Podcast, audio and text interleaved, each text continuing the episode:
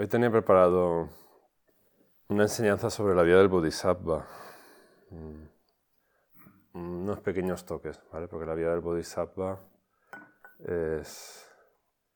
se explica ampliamente en el retiro que tenemos todos los años en, en agosto, en el retiro que llamamos Yukai, que es el retiro de toma de preceptos los preceptos del Bodhisattva, los que vestimos con hábitos, aunque somos laicos, pues tomamos los votos del Bodhisattva, ¿no? Y durante esa session, que por ejemplo este año duró una semana, cada día los teisos, y había teiso mañana y tarde, era para explicar la vida del Bodhisattva.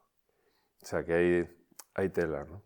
De aquí solo digo, bueno, aunque es un retiro de introducción, pero creo que está bien que sepáis qué es eso de un bodhisattva, el camino del bodhisattva, ¿no? porque se habla mucho de bodhisattva, pero ¿y eso qué es?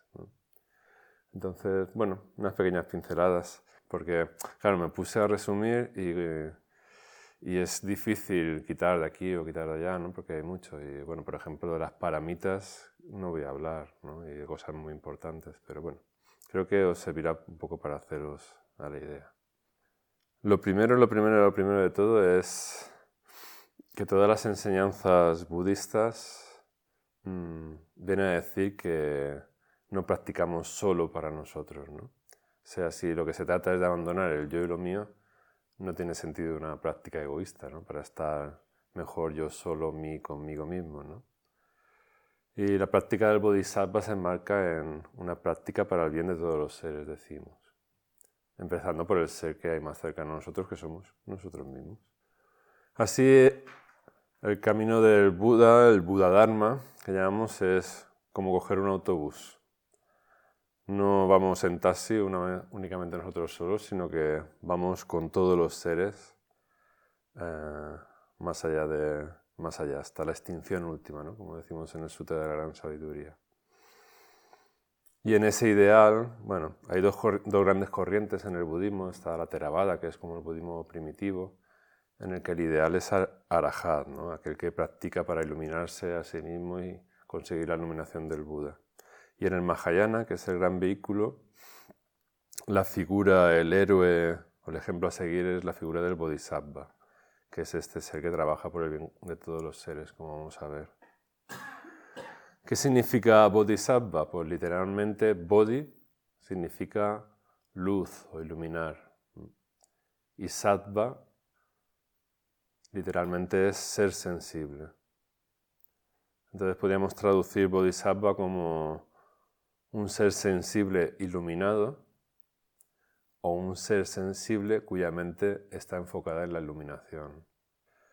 Es decir, que para ser bodhisattva no hace falta estar iluminado, sino tener claro que enfocas tu ser por completo en la iluminación, en el despertar, como vamos a ver ahora a continuación. Porque la emergencia, al darse cuenta de esa aspiración al despertar, es ya la manifestación, digamos, la semilla de la iluminación. Así podríamos considerar Bodhisattva a todo ser sensible al que le mueven dos objetivos o dos aspiraciones. La felicidad de todos los seres vivientes y la realización del despertar. Porque es gracias a la realización del despertar que se consigue trabajar por la felicidad de todos los seres. Porque no es posible trabajar por la felicidad de los demás si no estamos bien despiertos, si no estamos bien conectados con nuestra propia naturaleza original. Si no nos conocemos íntimamente, ¿cómo vamos a poder ayudar a los demás? Así el Bodhisattva es un ser con una mente de gran compasión y sabiduría, que realiza la vacuidad y la interdependencia de todos los fenómenos. Vamos a ir viendo esto. Lo que sí que es cierto es que el Bodhisattva vive su vida como un servicio, servicio a los demás. El dar, el darse es, una de las claves de la vida del Bodhisattva, en cualquiera de las maneras que encuentre. Se dice en la tradición que es como un barquero que ayuda a la gente a pasar de la orilla del samsara a la orilla del nirvana, a la orilla del pleno gozo interno. Y como los guías de caravana desarrollan naturalmente un gran sentido de responsabilidad hacia los demás seres. O sea, si uno va despertando, va tomando conciencia, naturalmente se siente responsable hacia los demás. El sentido de responsabilidad aparece cada vez más claro. Pero el Bodhisattva al fin y al cabo es un ser humano y al mismo tiempo que ayuda también está recorriendo el camino, también está trabajándose y madurando kármicamente.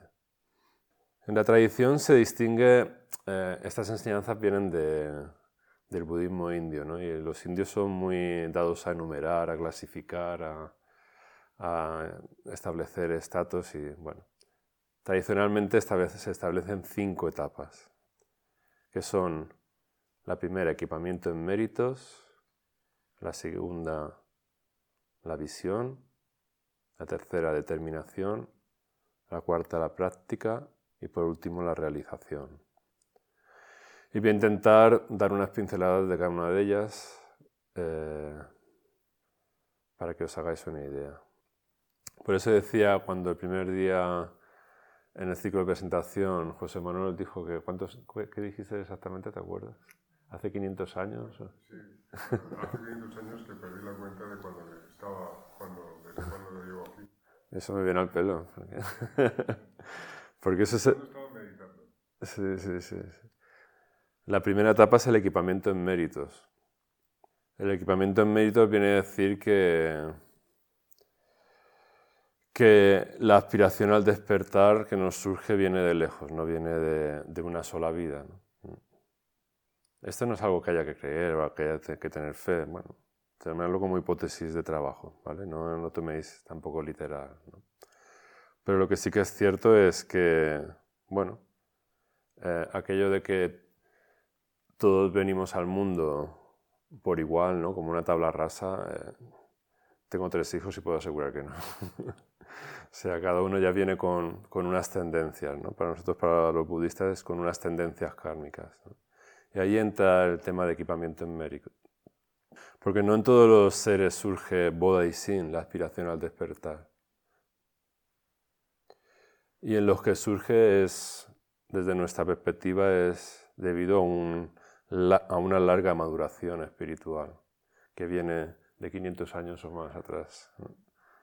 Si realmente pudiésemos, por ejemplo, solo en esta vida, sin creer en otras vidas, eh, establecer la red de causas y efectos que nos han traído hasta hoy aquí, a un templo zen, sea porque he leído, porque uno me ha dicho, porque otro tal, porque tal. La red de causa y efecto es, es un buen ejercicio. Es un buen ejercicio. Mm. Pero sea como sea, para la tradición, para nuestra tradición, si estamos aquí es porque tenemos una madurez, una madurez espiritual para estar aquí y no haber salido corriendo todavía, por ejemplo. Así, desde un punto de vista amplio, el camino del Bodhisattva no se puede recorrer rápidamente, no, es, fast food. Los frutos no pueden ser cosechados inmediatamente, sino que se necesita un largo proceso de maduración, incluso de varias vidas.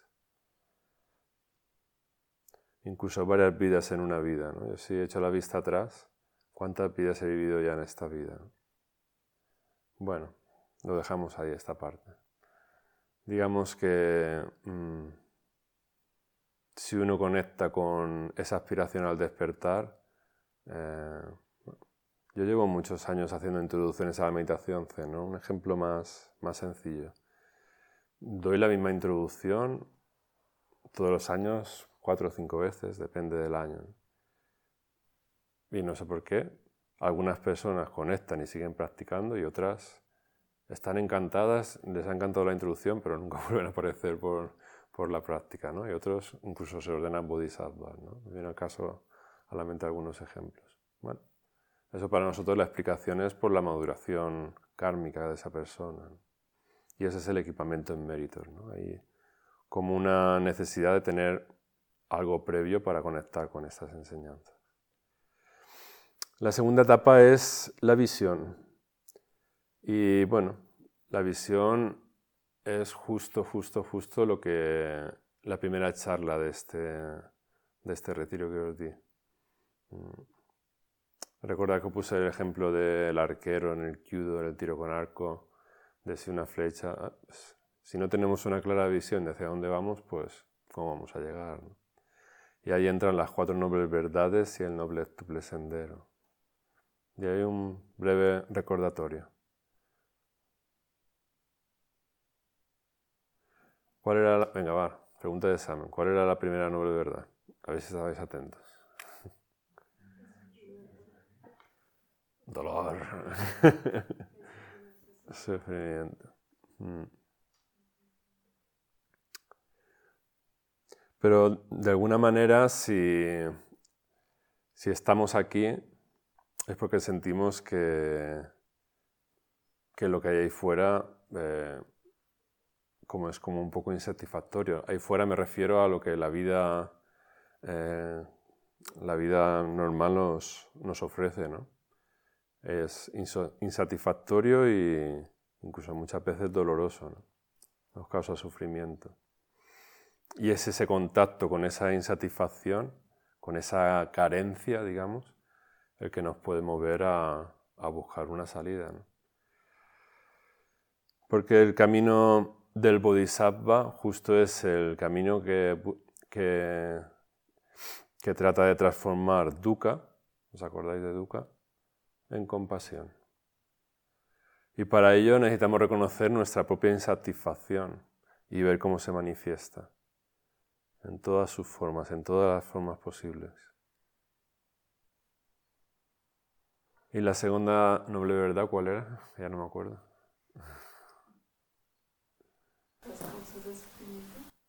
La causa del sufrimiento. ¿Y cuál era la causa? A Claudia le voy a poner un día de los demás. los tres venenos.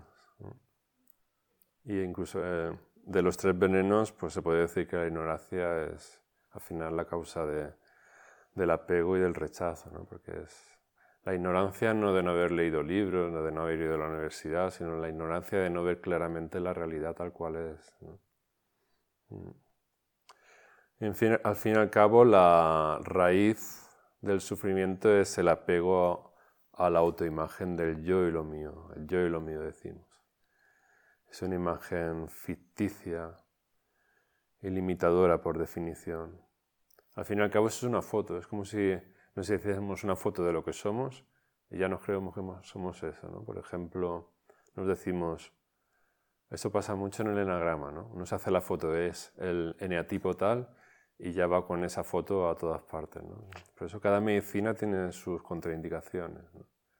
Conozco a muchas personas que se identifican completamente, que es cierto, el enagrama es una herramienta genial, pero también tiene sus contraindicaciones. Si nos identificamos al final con el eneatipo y no somos capaces de ir más allá. Y la tercera noble verdad es Sukha. Sukha es, muchas veces se le llama nirvana, pero nirvana, nosotros los occidentales, a mí al principio me pasaba que decía nirvana, ah, eso es el cielo budista. Los practicantes budistas van al cielo budista, al nirvana. No es exactamente eso, ni mucho menos. Es, más bien entrar en contacto con nuestra auténtica naturaleza original, con, el estado de dicha y de bondad que somos en realidad. Por eso decimos, nuestra práctica no consiste en llegar a alcanzar a ser algo, sino más bien en desprendernos de capas para llegar a, ese, a esa naturaleza original, que es nuestro estado natural, en el que hemos puesto como capas y ahora lo que se trata es de aprender a desarmarlas para conectar con ello. Porque el budismo cree firmemente la bondad innata del ser humano. Y nuestra tarea consiste en conectar con ella en ser capaces de escuchar y de vivir a través de ello. Y para eso tenemos que acallar el loro que estamos siempre aquí articulando y sin parar de darle vueltas como una rueda de hámster. Por eso el sentarnos y el aquietarnos, para que eso se vaya quietando y ser capaces de escuchar esa confianza innata en, la bondad del ser humano. Y por último, ya sabéis, la cuarta noble verdad es que hay una manera y un camino para llegar a, a ello. Es el noble octuple sendero que ya hablamos y, y no vamos a insistir ahora, ¿no? pero sí recordar lo de Sila Samadhi Prajna viene muy bien. Sila la vida cotidiana, Samadhi la práctica de meditación y Prajna la sabiduría. Como la práctica meditativa surge la sabiduría para vivir una vida cotidiana más armoniosa. Y eso, naturalmente, nos va conduciendo a conectar con lo más profundo de nosotros mismos. Esa es la visión, la segunda etapa. El Bodhisattva tiene que tener clara, vive en esas coordenadas, con esas coordenadas. La tercera etapa. Esta la he desarrollado un poquito más porque, bueno, tiene también sub-ítems, ¿no? En la tercera etapa se llama la determinación. Para emprender el camino de la liberación del despertar hace falta una fuerte determinación, ¿vale? Porque no es fácil ni difícil, pero los peligros, los obstáculos acechan al caminante de la vida. Y en esta etapa de la determinación, pues los subítems, las subetapas son la adhesión emocional, la aspiración al despertar, bodhicitta, encontrar, seguir al maestro, que esto es muy interesante, ahora veréis el abandono del mundo, alta resolución, buenas disposiciones. Tienen sus palabras en, sánscrito, pero no las he dicho a cosa hecha para... No es necesario. Es la única que he dicho la de bodhicitta, porque bodhicitta es que lo utilizamos mucho, pero el resto de palabras no, no vienen al caso. La adhesión emocional. La vía debe ser amada. La emoción es lo que nos mueve, al fin y al cabo, los seres humanos. Si no hay emoción, ¿para qué? Necesitamos estar emocionados para emprender un camino así. Yo siempre digo camino con corazón. O sea, no porque te lo diga, porque veas o tal, sino conectar con el corazón y, seguir, el corazón seguir lo que nos, lo que nos mueve, que eso es la emoción, lo que mueve. Es necesario vibrar con la práctica del, del Buda Dharma. Si no, no vamos a llegar muy lejos. A la primera dificultad, hundido.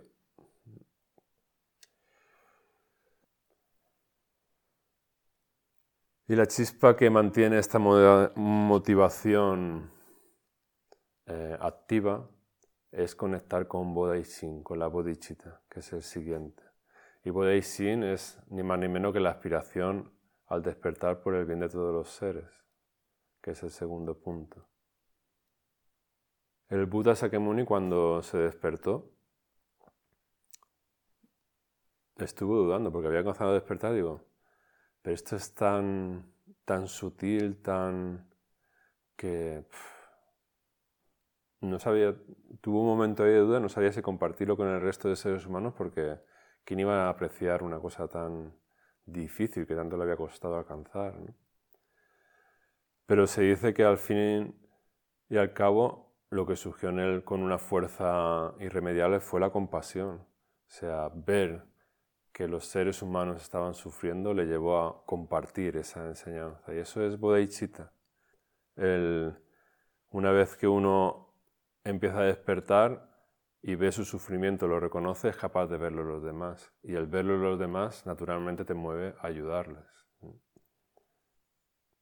No es algo impostado, algo que uno quiere hacer con, la voluntad, sino que es lo más natural. Hotsubo Daisin es otra expresión en japonés. Hotsubo Daisin es dar libre curso a esa necesidad, a esa aspiración al, al bien de todos los seres, al despertar de todos los seres. Y en ese punto es importante reflexionar cada X tiempo en la práctica la motivación que nos lleva a practicar. ¿Por qué practico? ¿Qué sentido tiene que me estén doliendo las rodillas aquí ahora? ¿Es solo para estar yo mejor? ¿O hay algo más? No, es lo mismo sentarte que te duelen las rodillas para ti que por el bien de todos los seres. Ya sobre ese punto ya cambia la óptica. O, no sé, también se puede dar el caso, como hablaba ayer, de, de la múltiple estampa, ¿no? de lo que llamamos materialismo espiritual.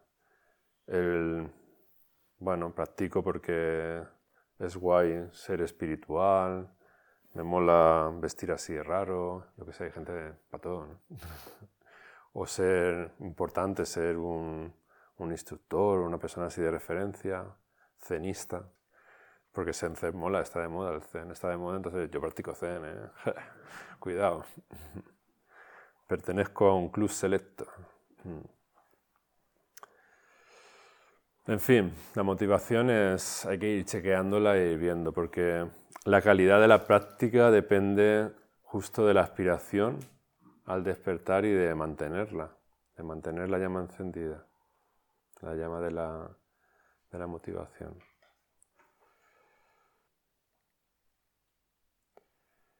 El siguiente punto de la determinación es encontrar, seguir al maestro. Menju, en japonés. Zuishin. Y ahora que soy maestro, este punto me interesa explicarlo bien para que quede claro desde el principio. Porque claro, aquí en Occidente nos imaginamos a un maestro que un maestro ni caga ni mea ni se tira eructos y cosas de esa, ¿no? Que es una como ya un santo iluminado, ¿no? Y bueno, en el Zen no somos así. Cagamos y meamos. En, la, tradición Zen un maestro es un amigo de bien. Es un bodhisattva que está recorriendo el camino y que ayuda a otras personas, a otros seres humanos a recorrer el camino. Digamos, el maestro de Kusho pone el ejemplo de es como un, ¿cómo se llama? Un Sherpa, los que te ayudan a subir la montaña. Pues es como un Sherpa que te ayuda a escalar una montaña y él ya la ha escalado, ya ha llegado a los, yo qué sé, primeros mil metros. Tú estás en la base, pues te puede acompañar esos primeros mil metros, ¿no? Mm. El amigo de bien es un facilitador, alguien a quien pedirle orientación, pero no es un gurú, ¿vale? No es el concepto de gurú que hay en otras tradiciones espirituales. Y la relación maestro-discípulo en nuestra tradición es bien importante. Es bien importante. Digamos que no hay budismo, no hay Buda Dharma sin la relación maestro-discípulo. Todo de antes es como una preparación, prepararte para la, para la práctica, pero sin esa relación espiritual, pues es, digamos que la práctica es, es una preparación. Es como los que comentáis, yo es que he leído mucho, he visto muchos vídeos de YouTube, he visto tal, pero claro, cuando llego aquí y practico, claro, la práctica es diferente a la teoría. Pues otro pasito más, una vuelta de vuelta sería practicar junto a un maestro. Se dice, esta frase es muy buena, dice, la esencia de la, de la relación maestro-discípulo es actualizada a través del no pensamiento y realizada a través de la no dualidad. Se dice también transmisión de corazón a corazón, o sea, más allá de las palabras, más allá de las apariencias. Y bueno, a veces no es fácil seguir al maestro, porque bueno, el maestro necesita paciencia muchas veces con los discípulos, ¿no? pero también los discípulos necesitamos paciencia con el maestro. porque la función del maestro es señalar los puntos ciegos de los discípulos. ¿no? Allí donde no queremos ver, pues mm, muchas veces eh, poner el dedo en la llaga es, forma parte de su función y eso a veces hace saltar ¿no? Si, no, si uno no está bien encajado. Pero bueno, es como un baile que tiene lugar entre maestro y discípulo y en el que el alumno va madurando y el maestro también, por supuesto. Es como la metáfora que se suele poner, es como el, pollito que está dentro del huevo y la gallina y ambos tienen que picotear el pollito desde dentro y la gallina desde fuera. Y sobre todo un maestro es un buen antídoto contra el autoengaño y la autojustificación. hacemos imágenes, uno se puede hacer, engañar fácilmente y hacerse imágenes falsas sobre su propio despertar, su propia realización. Entonces confrontarlo con otro ser humano que ya haya pasado por ahí, pues está bien, es fundamental. Si nuestro trabajo consiste en conectar con nuestra naturaleza original, el trabajo del maestro es señalarte el camino hacia esa naturaleza original, ¿no? facilitártelo. Y el ejemplo más, claro, más claro es en la ceremonia de Bodhisattva, por ejemplo, con el nombre de Bodhisattva que te pone. El nombre de Bodhisattva es el dedo que señala hacia tu propia naturaleza original. El siguiente punto es el abandono del mundo. Mm, esto no significa que haya que retirarse a una montaña y hacerse monje. No, de lo que se trata el Bodhisattva lo que trata es abandonar los, los valores del mundo convencional. En el mundo convencional el valor principal es el yo y lo mío, la competitividad, el provecho personal la promoción social. Esos valores el Bodhisattva los abandona, pues, sobre todo abandona esa percepción del mundo y se pone a sí mismo y al resto de seres humanos en, en el mismo nivel. Abandonando la escala de valores convencionales, lo que hacemos es vivir en el mundo sin ser del mundo. Y esto, claro, los monjes lo tienen más fáciles porque como se retiran a un monasterio, pero estar en el mundo sin ser del mundo es, tiene más mérito. O sea que los laicos tenemos más mérito. O que no hay ningún monje por aquí. no, o sea, cada cosa tiene su, su aquel, ¿no? Pero vivir en el mundo sin ser en el mundo es un buen koan. ¿no? Y de esta manera el Bodhisattva se convierte en un puente entre el mundo del Buda y los seres humanos. Y la alta resolución. ¿Qué significa la alta resolución? Determinación inquebrantable, a prueba de bombas. O sea, una vez que uno conecta con su bodhicitta, mantenerse ahí, mantenerse firme, hay que tener una alta resolución. De alguna manera uno siente que ya no hay vuelta atrás, ¿no? es como lo de Matrix, ¿no? pastilla azul, pastilla roja. Una vez que uno empieza a despertar no hay vuelta atrás. Y si no hay vuelta atrás, cuando uno ya empieza a tomar conciencia, uno ya no puede volver a dormir. Lo siento. es así. Entonces, si uno ya no puede volver a dormir, pues entonces no hay vuelta atrás, alta resolución, a despertar lo máximo posible. Y buenas disposiciones. Mm, qué importante es esto en el camino del Bodhisattva. Buenas disposiciones es siempre tener una actitud de disponibilidad total. Estar despierto, atento y qué hace falta ahora. Eso, por ejemplo, en un retiro los responsables lo, practicamos continuamente, ¿no? El que está allí atento al incienso, a la vela, tal, siempre en disposición, en todos los detalles, ¿no? Pero luego eso se lleva a la vida cotidiana. Y de alguna manera hay que tener una buena disposición para saber lo que se tiene que hacer, pero también ser flexible y fluir con las circunstancias de cada momento.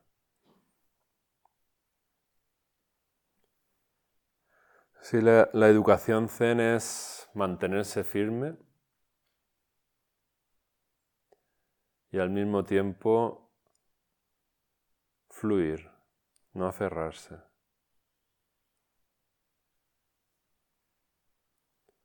Ese es un koan también importante. Por ejemplo, en la postura, cuando estamos sentados, que hay que mantener firme y que hay que soltar. Y eso es así luego para todas las cosas en la vida hay cosas, momentos, actitudes en las que hay que mantenerse firme y otras fluir con las circunstancias. Durante cuando estamos sentados hay que ser firme con la postura justa, con la atención al cuerpo y la respiración, pero al mismo tiempo hay que saber soltar cualquier tensión que aparezca. Y hasta aquí la, tercera etapa. La cuarta es la práctica, y la práctica es, da para una semana de, explicaciones, porque la práctica por excelencia del Bodhisattva son los paramitas, que son como las perfecciones, pero no lo vamos a hablar. He preferido hablar de Zazen, que es la práctica aquí para introducción, hablar un poquito sobre Zazen. Aunque ya lo he empezado a introducir con la última, con la última parte de, que hemos hablado, ¿no? Pero mm, ya os comentaba ayer que la palabra Zen viene del chino Chan y Chan viene del indio Jnana y significa absorción. Entonces nuestra práctica es la práctica de, las absorciones, de absorbernos en la práctica meditativa. Ya sabéis que el primer paso es la concentración, sin eso no hay nada. Y que siempre tomamos como objeto primario de la atención el cuerpo y la respiración. Y cuando ya estamos bien establecidos en el cuerpo y la respiración, pasamos a concentrarnos en la actividad sensorial, en las emociones y los contenidos mentales. A veces digamos como la primera etapa. Eso es lo que enseñamos en el MBTV. Y con eso da también para varias charlas. Es más, da para un curso de seis meses. ¿Qué se hace aquí en Luz Serena? Abro ventana para la publicidad. bueno, está el CEBOL, que ahora está en el campus online. ¿Ahora cómo se llama? Ahora se llama CEBAP, que me cambian los nombres. que es súper recomendable, es un curso que lo va siguiendo uno con vídeos, con explicaciones del maestro Dokusho y te va llevando paso a paso por estos estadios. Y ya no me acuerdo qué iba a decir. Bueno. La publicidad. Sí, se cierra la publicidad. Cerramos publicidad. Bueno, sí, ya, ya recuerdo. Ese, digamos, sería como el estadio fundamental, básico, ¿no? Sin, sin aprender a prestar atención al cuerpo respirando, no hay meditación. Sin aprender a prestar atención a las sensaciones, a las emociones, a los contenidos mentales, no hay meditación. Y una vez que se llega a ese estadio, uno es capaz de llegar, digamos, a sicantaza, que es, es pura absorción, entrar en la absorción directamente, a través siempre del cuerpo respirando, ¿vale? Y ahí en las absorciones, en los diana que se llaman, hay también niveles, hay diferentes niveles. Y vamos a ver un poquito cada uno para que sepáis que eh, no nos quedamos contando respiraciones durante 30 años, sino que hay, hay más, más, más campo más allá. El primer nivel de absorción, la metáfora sería el espejo. Aparece la conciencia espejo en la que sensaciones, emociones, contenidos mentales, todo lo que aparece, lo reflejamos como si fuésemos un espejo. Pero sigue habiendo pensamientos, sigue habiendo contenidos mentales. Es más, se ven más claramente y parece incluso que haya más. Alguien le comentaba esta mañana en el Dokusan, eh, un buen síntoma de que la práctica va bien es darse cuenta de las oscuridades, ¿no? Porque un dicho zen es, cuando más clara es la luz de la luna, más oscura es la sombra del pino. O sea, cuando más luz hay, cuando más luz ponemos dentro, más claramente vemos todo lo que aparece. Pues este primer nivel de, nivel de absorción se agudiza la visión de los pensamientos. Pero viene acompañado de, un, de una sensación de centro, de estabilidad. Es como un encaje, ¿no? como cuando nos encajamos en la postura y aparece la ecuanimidad. En el segundo nivel de absorción, si seguimos profundizando en la práctica de la absorción, eh, ahí ya nos desapegamos del pensamiento, de los contenidos mentales. El discurso ya hay una liberación de esa corriente discursiva. Nos liberamos del yo y lo mismo. Hay un, un desapego del yo y lo mío. Y ahí aparece el inconsciente, aparecen recuerdos antiguos, aparecen cosas que, contenidos que ni siquiera decimos esto que es, ¿no? Se abre el inconsciente. Si seguimos profundizando en la absorción, llegamos al tercer nivel, que se caracteriza por una mayor ecuanimidad, mayor profundidad en la visión, mayor claridad y contenidos inconscientes más profundos todavía, más antiguos. Algunos dicen incluso de otras vidas, en vidas pasadas.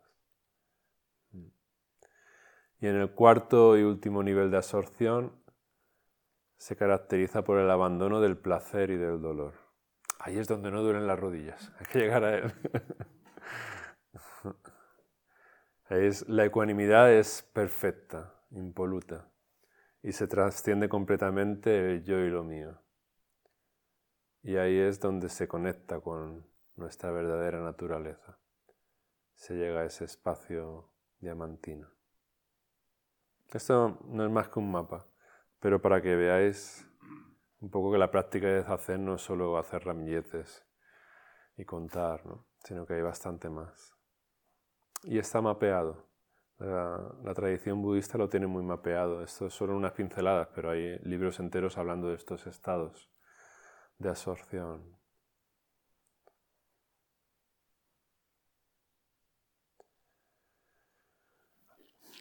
Y una característica muy importante de, todas las absorciones es la disolución de la visión de la realidad como sujeto-objeto.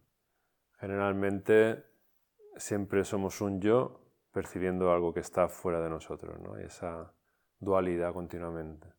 En las absorciones esa dualidad se diluye completamente y aparece la experiencia de no dualidad, la experiencia de unidad y es una manera de percibir la realidad bastante diferente a la separación sujeto-objeto, que es nuestra conciencia ordinaria y que también es una de las causas de nuestro dolor y sufrimiento.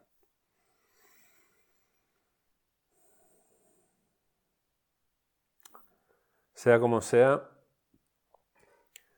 si empezamos a entrar en estos estados de absorción, de lo que se trata es de llevarlos a nuestra vida cotidiana y en un retiro, pues al Samu, por ejemplo.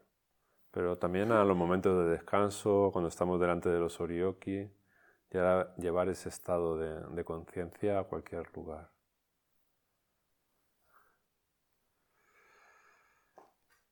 Y la quinta y última etapa sería la realización del Bodhisattva. Si las cuatro nueve verdades eran la verdad del dolor, la verdad de la causa del dolor, la verdad de la cesación, hay un estado libre de dolor y hay un camino para llegar a ello. En la quinta etapa, la de la realización, se dice, el dolor ha sido reconocido, el origen del dolor ha sido destruido, la cesación del dolor ha sido realizada, el camino hacia la cesación del dolor ha sido recorrido. Es las cuatro nueve verdades, pero con una nueva formulación. Y bueno, simplificando también esta etapa de la realización, eh, una pincelada sobre la realización. El fruto de nuestra práctica no es la santidad, decimos, sino que es la sabiduría. Pero es una sabiduría de leer mucho, de estudiar mucho. No, ya hemos visto que no. Es más bien una sabiduría intuitiva, que debe ser distinguida de la, del conocimiento racional y dualista, analítico. De alguna manera debemos desarrollar una confianza profunda en, en la sabiduría innata de nuestra naturaleza humana. Dejarnos caer hasta el fondo de nosotros mismos y desde ahí escuchar permanecer atentos.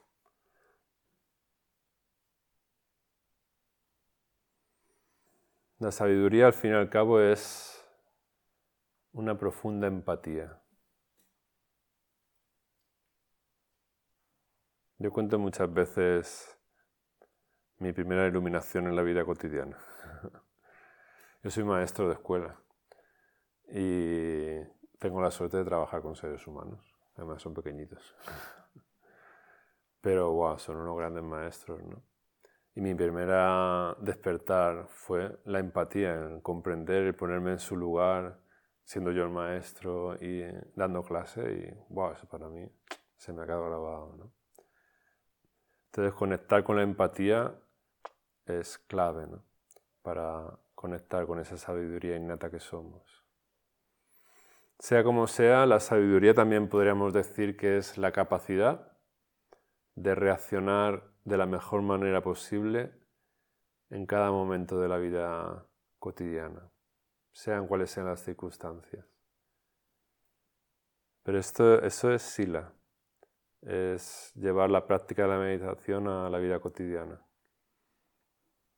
Estar abierto, atento, muy atento a todas las circunstancias y naturalmente reaccionar de la mejor manera posible.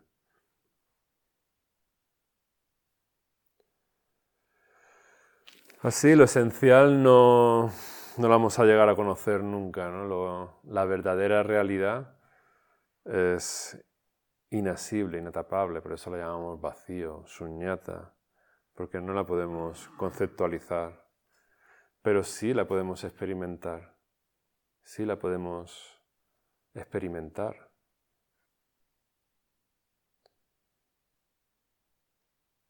Uno de los signos también de la sabiduría es cuando aparece la alegría. Aparece como una alegría interna inexplicable. Eso es que uno ha entrado en contacto con la fuente de la sabiduría, con su naturaleza original. Y aprender a conectar con esa alegría es importante. Hay un bodhisattva muy querido por nosotros que era fuente de alegría. La fuente de la alegría es la fuente de la sabiduría también. Mm. Al final son distintas caras de la misma moneda. Y es de donde brota la compasión, la empatía. Qué diferente sería ¿no? si pudiésemos conectar con ello y vivir desde ahí a vivir desde la neura. Eh, la vida sería bastante diferente. ¿no? Entonces, bueno, el bodhisattva aprende a conectar con esas energías que están en nosotros y aprende a, a vivir a través de ellas. Y desde ellas que se puede ayudar a todos los seres, porque si no, desde la neurosis solo se puede transmitir neurosis. en fin, un bonito camino, ¿no? Algunos intentamos caminar por él. Y la invitación está ahí. Es eh, una charla para invitaros a, a si tenéis la suficiente madurez kármica, no tan, tan, antigua como la de José Manuel, pero bueno, sí. Nada, es un, para que comprendáis un poquito también lo que hacemos aquí, ¿no? Porque, claro, si siempre venís a retiros de introducción y siempre se dan charlas de introducción, pues no tenéis la oportunidad de conocer estas enseñanzas. Y es una, solo unas pinceladas breves, para que os hagáis una idea. ¿Algún comentario, alguna duda, algo que queráis? Esta vacuidad que las has comentado, yo lo he oído mucho, pero no sé exactamente qué es. Sí, es lo innombrable, lo inmanente, lo... Como no le podemos poner nombre, pues lo llamamos vacuidad porque no te puedes hacer una idea sobre ella. Si te haces una idea, eso ya no es la vacuidad. Así que no sé qué decirte, porque ¿cómo te puedo decir algo sobre algo que no se puede decir nada? sí, pero es complicado ponerlo en palabras, pero se puede experimentar. Se puede experimentar y esa es la gracia. Y por eso en el Zen no limpiamos el culo con los sutras, decimos. Porque por mucho que esté escrito, por mucho que leas, por mucho que estudies, eh, no vas a llegar a ella. Pero sí lo puedes experimentar. Y, perdón, y cuando lo experimentas ya no necesitas decirlo con palabras, ya no necesitas palabras. Esa señal significa que he terminado. María, eh, Lian. ¿En qué mindfulness se diferencia del Zen? Uno y otro. ¿Son los rituales o hay algo más? A ver, es que hay muchos mindfulness. Está el mindfulness que están eh, que practica, se está como de moda en Occidente, que lo, están, lo llevan a cabo los psicólogos. Entonces es una visión muy psicológica de la práctica y más como una herramienta ¿no? para manejar el estrés, la ansiedad. Y, bueno, es una visión muy limitada de, de, la capacidad, del potencial que es la herramienta de la meditación.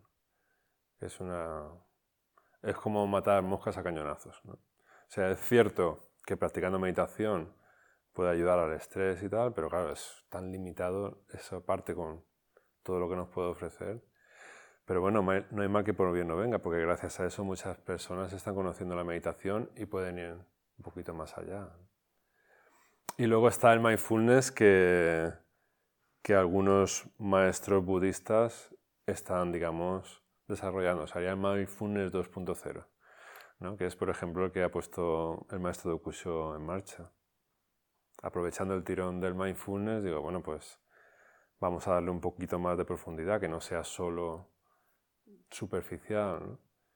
Y el mindfulness que, que ofrece la Escuela de Atención Plena, que también es, digamos, como parte de la casa. Está la comunidad budista Zen, que somos nosotros, y la Escuela de Atención Plena, que es el maestro de Okusho lo que ha hecho ha sido, vale, mindfulness, quitamos todos los aspectos religiosos, eh, todo lo que sea hábitos, todo lo con connotación budista y está tratado con muy occidental, accesible a cualquier occidental de nuestro tiempo, pero con una profundidad importante porque está el contexto ético del budismo. Porque se puede decir, el típico ejemplo, ¿no? Eh, un francotirador puede tener una concentración impecable, pero su objetivo es matar a un ser humano. ¿Eso es ético? Entonces, claro, la herramienta de la concentración, de la atención plena, pero con el fondo ético budista sin llamarlo budismo. Es, un caballo de Troya que, se ha sacado de la manga el maestro de Kusho. Para darle un poquito más de profundidad, que solo sea atención plena, vivir en el momento presente, y eh, relajarte, que está bien y a muchas personas seguro que le va a hacer mucho bien y seguro que muchas personas van a decir, bueno, yo quiero más, ¿no? Esto viene del budismo, pues está genial, está bien. Claro, pero si solo te quedas en eso, pues desde nuestro punto de vista te quedas en, muy pobre, ¿no? Te estás perdiendo lo mejor del pastel. Esa es mi opinión. salva. Y, a partir, digamos, claro, a partir de aquí, ¿cómo seguimos? Es decir, sigo en mi casa, obviamente, practicando, pero claro, me interesa y, tampoco quiero repetir lo que decías, eh, no quiero su introducción. Mm. quiero avanzar y no quiero esperar un año a avanzar. Uh -huh. Pues, claro, montamos un, do, un dojo, yo soy de Barcelona, no tengo ni idea ni, mm. ni de qué hay, Sí, hay varios. Tú tienes mucha suerte. No sé, no sé ni, ni, cuál de ellos. Ya, de nuestra comunidad no hay ninguno, así que... Pero bueno, hay otras, hay otras, así ves otras... Sí, está en Barcelona, está mucho, sí. Hay, otro, hay otros maestros zen, así ves otras maneras de hacer, otras sensibilidades. Tienes esa oportunidad, aprovechala. Y el Soto Zen. Ah. Me informó en secretaría que si alguien se comunicara de Barcelona. ¿Ves? Eso no lo sabía. Sí, Luis Jansen se mueve bastante en las redes. Sí, no, yo lo que os recomiendo a todos es repetir retiros de introducción. Eh, o sea, os comunico que habéis suspendido.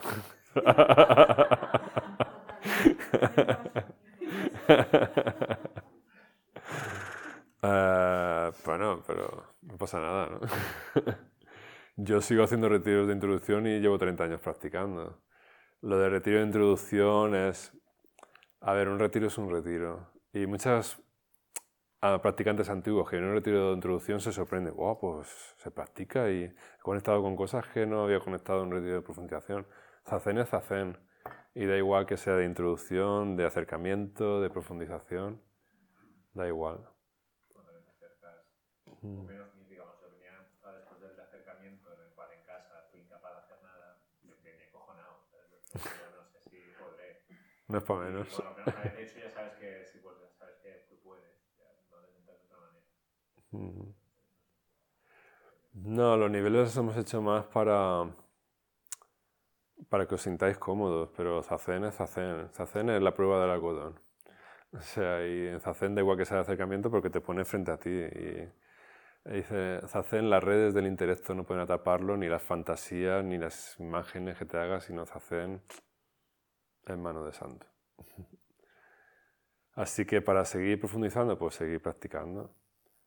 Mm, esto funciona por, como la gotita, ¿no? Una gotita cae en una piedra de granito, que es la piedra más dura, y al final la va erosionando. ¿no? Pues la práctica de Zazen es un Zazen, y funciona por acumulación. Se va acumulando la práctica. Mm. O se va desacumulando, vamos quitando capas. Sería más, más propio. ¿no? Mm. Mm. Gracias.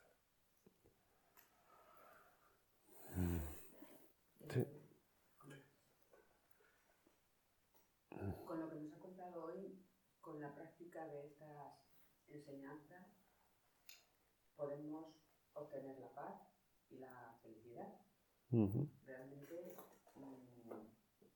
si eso se consigue en la Tierra, quiere decir que el Zen tiene experiencia en que mm, ha habido ya maestros o budas que llegaron a esa paz y felicidad celestial, a la que luego en la religión cristiana o en la musulmana, mm. porque el nirvana no es, no es, lo mismo en esta religión, por lo tanto, en esas otras dos religiones se busca que, vamos, no, no, se busca, te dicen que no lo encuentras nunca en la tierra, tienes que esperar a morirte para alcanzarlo.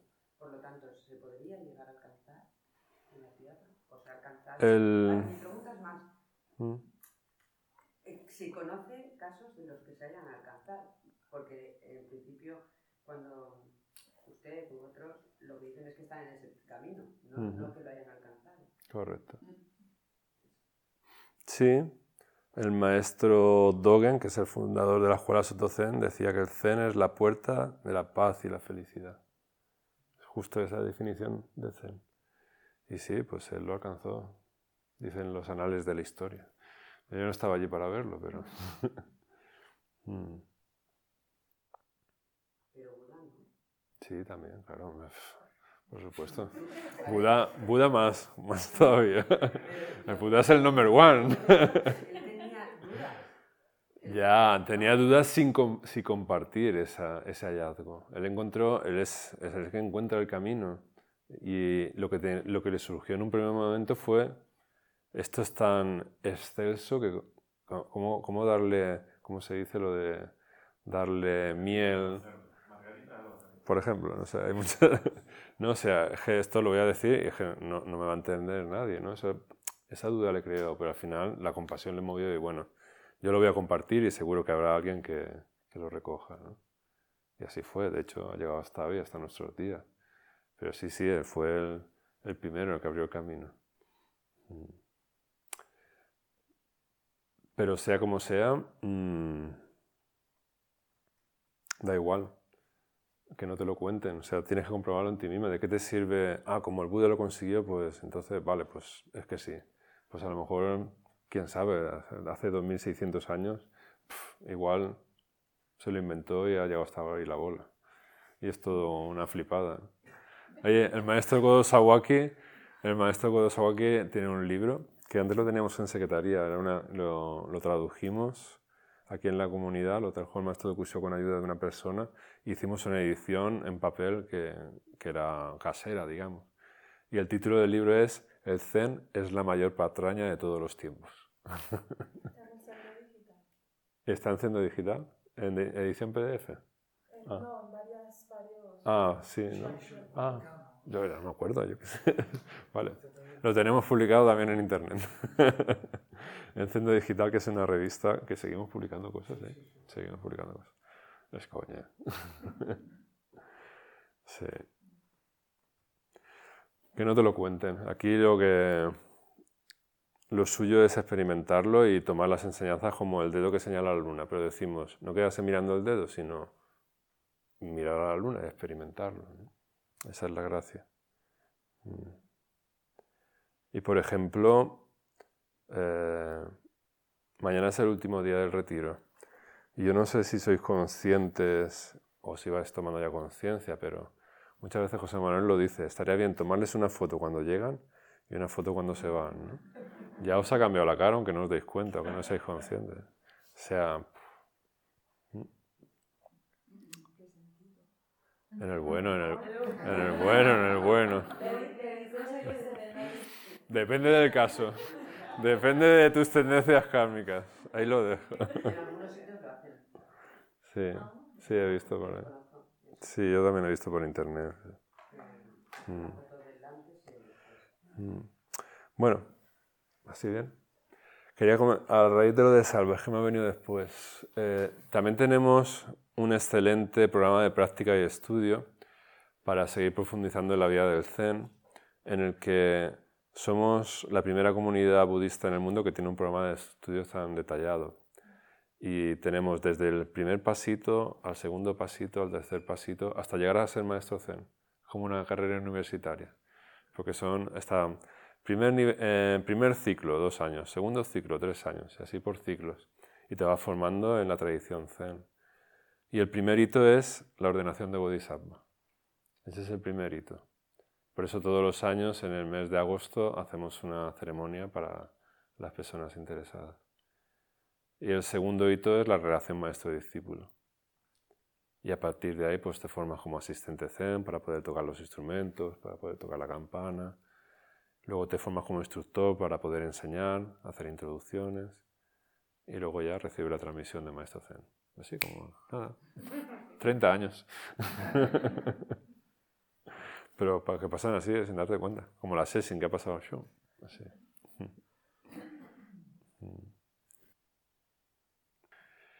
Sea como sea, eh, bueno, ya estamos terminando el retiro, pero como decía el maestro Taisen de Simaru, hasta la última gotita de pipí. O sea, seguimos atentos, seguimos en silencio o empezamos a estar en silencio, los que todavía no han conseguido entrar en el silencio.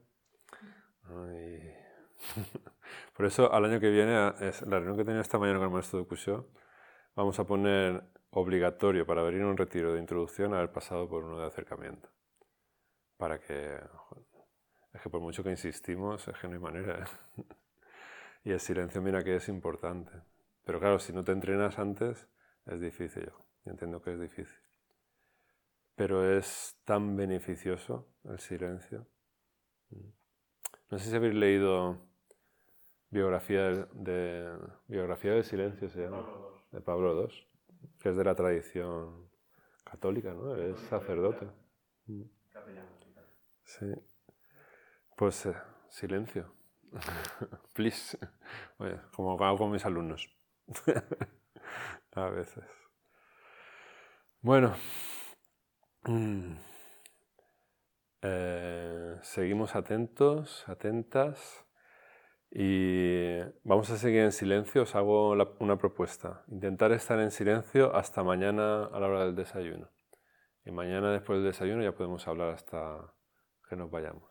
¿Vale? ¿Está todo hecho? Hacemos la prueba a ver qué tal. Y así no vais, no quedáis con la...